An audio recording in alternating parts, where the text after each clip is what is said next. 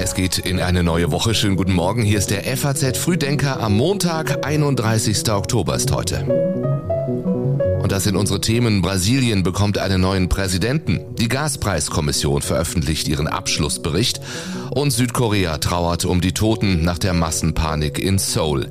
Gleich mehr dazu. Hier noch die Meldungen der Nacht in Kürze. Vertreter der Ampelparteien warnen die Union vor einer Blockade des Bürgergelds. Es liege in der Verantwortung aller Parteien für soziale Sicherheit zu sorgen, sagt Grünen-Chefin Ricarda Lang in zwei Zeitungsinterviews, die heute früh erscheinen. Die Zahl der Todesopfer und Vermissten durch den heftigen Tropensturm auf den Philippinen ist weiter gestiegen.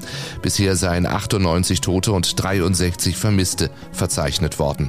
Und Twitter-Nutzer müssen offenbar bald für verifizierte Accounts, also die mit blauem Häkchen, Geld bezahlen. Damit will Elon Musk nach der teuren Twitter-Übernahme offenbar Geld verdienen, berichten US-Medien heute. Den FAZ Frühdenker Newsletter hat Elena Witzek geschrieben. Ich bin Jan Malte Andresen. Schön, dass Sie diesen Tag mit uns beginnen.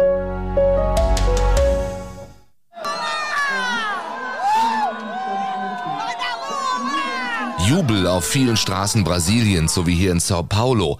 Das Land hat einen neuen Präsidenten gewählt, wenn auch mit dem wohl knappsten Ergebnis, das man sich für eine Stichwahl vorstellen kann. 49,1 Prozent der Stimmen für den Amtsinhaber Jair Bolsonaro, 50,9 Prozent für den Herausforderer Lula da Silva. Bedeutet, am Ende trennen die beiden lediglich etwas mehr als zwei Millionen Stimmen, aber es kommt zu einem Regierungswechsel in Brasilien und zu einem bemerkenswerten politischen Comeback. Die wichtigste Aufgabe ist es, dafür zu sorgen, dass jedes Kind, jede Frau, jeder Jugendliche und jeder Mann jeden Tag frühstücken, zu Mittag und zu Abend essen kann. Das sagt der gewählte brasilianische Präsident da Silva zu seinen Anhängern in Sao Paulo. Nicht nur dort, auch in anderen Städten des Landes waren Tausende zusammengekommen, um den Sieg ihres Kandidaten zu feiern. Beobachter gehen allerdings davon aus, dass die kommenden Tage aufreibend werden. Es werden Demonstrationen und andere Aktionen erwartet. Bereits während des Wahlkampfs war die Stimmung in Brasilien aufgeladen. Ja, und viele fragen sich jetzt, wird der abgewählte Präsident Bolsonaro dieses knappe Resultat möglicherweise anzweifeln? Russland hat das im Juli in Istanbul beschlossene Abkommen zur Ausfuhr von ukrainischem Getreide aufgekündigt und bestraft damit die Ärmsten der Welt. Das Abkommen regelt die Ausfuhr von Getreide und Sonnenblumenöl aus drei ukrainischen Häfen durch einen humanitären Korridor. Bis vergangene Woche wurden auf diese Weise fast 10 Millionen Tonnen Getreide ausgeführt und die Getreidepreise blieben stabil. Putin will den Westen nun dazu bringen, Russland bei der Ausfuhr Abfuhr seiner Agrarprodukte noch weiter entgegenzukommen. Die Russen beklagen, niemand wolle ihr Getreide kaufen, ihre Fracht nicht versichern, ihre Schiffe nicht abfertigen. Vermutlich hat die Entscheidung auch damit zu tun, dass die Armee immer mehr Kriegsziele in der Ukraine verfehlt. Das Problem ist, dass der Getreidekorridor die Nahrungsmittelsicherheit für sehr viele Menschen in den ärmsten Ländern der Welt sichert. Die UN, die EU und die amerikanische Regierung rufen nun jedenfalls dazu auf, das Abkommen zu retten. Meine Damen und Herren, das hier ist der sagenumwobene, echte Prüfbericht des hessischen Innenministeriums, die sogenannten NSU-Akten. Jan Böhmermann in seiner Sendung ZDF Magazin Royal am Freitagabend. Das hat gemeinsam mit Kollegen der Plattform Frag den Staat ein als NSU-Akten bezeichnetes PDF veröffentlicht. Das Gutachten haben Mitarbeiter des Hessischen Landesamtes für Verfassungsschutz verfasst. Es bewertet, wie die Behörde im Zusammenhang mit den NSU-Morden zwischen 2000 und 2007 gearbeitet hat und sollte eigentlich 30 Jahre geheim bleiben. Aber warum bis 2044 warten, wenn Sie und ich da jetzt schon reingucken können? Bei der Veröffentlichung ging es natürlich viel um Böhmermann Erdogans Coup. Aber abgesehen davon enthält das Papier eben auch eine wichtige Erkenntnis. Es zeichnet ein wenig schmeichelhaftes Bild des Verfassungsschutzes aus einer Zeit, als Rechtsextremismus auch von der Politik als geringe Bedrohung eingeschätzt wurde. Das schreibt FAZ-Politik-Kollege Timo Steppert. In dem Dokument heißt es zum Beispiel, Interessanten Hinweisen oder Anhaltspunkten wurde zum Zeitpunkt der Datenerhebung sowohl in der Auswertung als auch in der Beschaffung nicht immer konsequent nachgegangen. Das galt offenbar auch für Hinweise auf den Waffenbesitz von Rechtsextremen. Das Hessische Landesamt für Verfassungsschutz prüft die veröffentlichten Unterlagen nun offenbar. Medienrechtler halten die Veröffentlichung für zulässig. Die CDU kritisierte sie. Die Berichterstattung wäre unzulässig, wenn es sich um Angaben handelte, die die Funktionalität der Behörde in Frage stellen, sagte Axel Beater, Medienrechtler an der Universität Greifswald, der FAZ.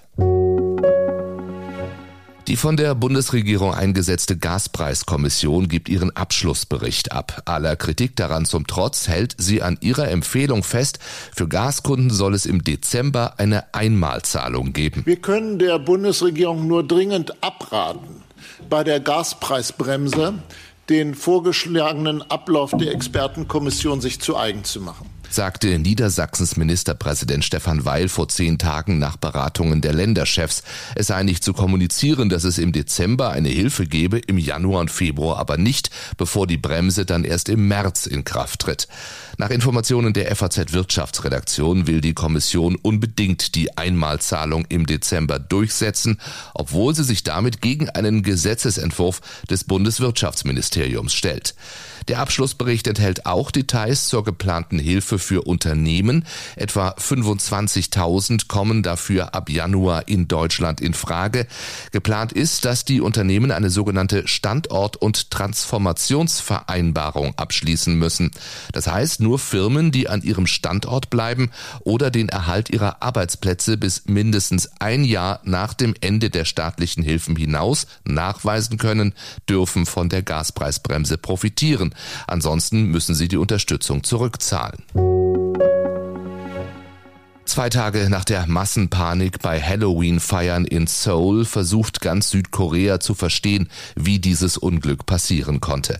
153 Menschen sind am Wochenende gestorben, als in einer schmalen Innenstadtgasse ein Gedränge entstand und die meist jungen Feiernden stecken blieben und erdrückt wurden. Der südkoreanische Präsident hat eine Zeit der nationalen Trauer angeordnet. 정말 참담합니다. Das ist wirklich schrecklich. Diese Tragödie mitten in der Nacht im Zentrum von Seoul hätte nicht passieren dürfen. Als Präsident, der für das Leben und die Sicherheit der Bürger verantwortlich ist, fühle ich tiefe Trauer. Es ist schwer, meine Schwermut zu steuern. Es wird jetzt ähnlich wie vor zwölf Jahren beim Love Parade Unglück um die Frage gehen, ob die Behörden die Katastrophe hätten verhindern können.